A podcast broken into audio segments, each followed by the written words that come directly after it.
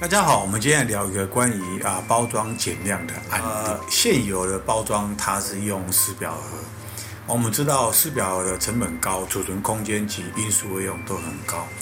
而它的制作上是啊采用啊非单一性的材料，所以较不环保，呃无法一次的回收，最后呢都只能当做啊垃圾把它丢掉或焚毁。那我们在啊哪里有问题就从哪里开始来解决啊结构。可以决定材料，我们以选择纸质来作为一个呃主要的一个包装材料。那我们首先要符合纸张的尺寸，哦，然后再来就是要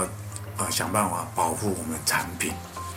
过程当中，我们做了无数的啊白样盒，来啊试算它的一个材积，在组装过程当中能够顺利，甚至于有一些结构上是啊。还需要可以生产由自动或半自动来做处理。原本的材料它整个包装试算呢是不合格哦，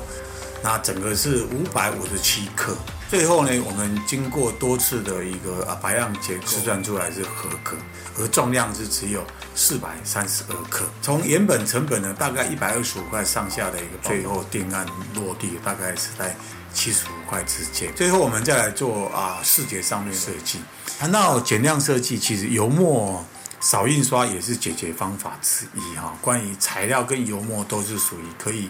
啊减量或者啊朝环保的一个目标前进的一个应用的一个媒介。本身企业他们需要有一个企业的一个标准色，那这个标准色蓝色的，那我们想从。这个专色中把它融在它的呃产品的试色里面，所以试色的呃蓝色版呢，就用它的专色做一个代替，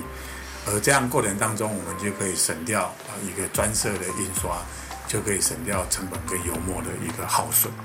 呃，整个目的我们是希望说，在守护消费者健康的情况之下，也能够透过包装体积的调整啊，材料的选择啊，后加工的一些制作，让我们整个地球也会更健康。更符合环境的一个要求跟低碳减量，啊，整个案子是由农机部国贸署的一个委托贸协的专案，让我们来做这样子的一个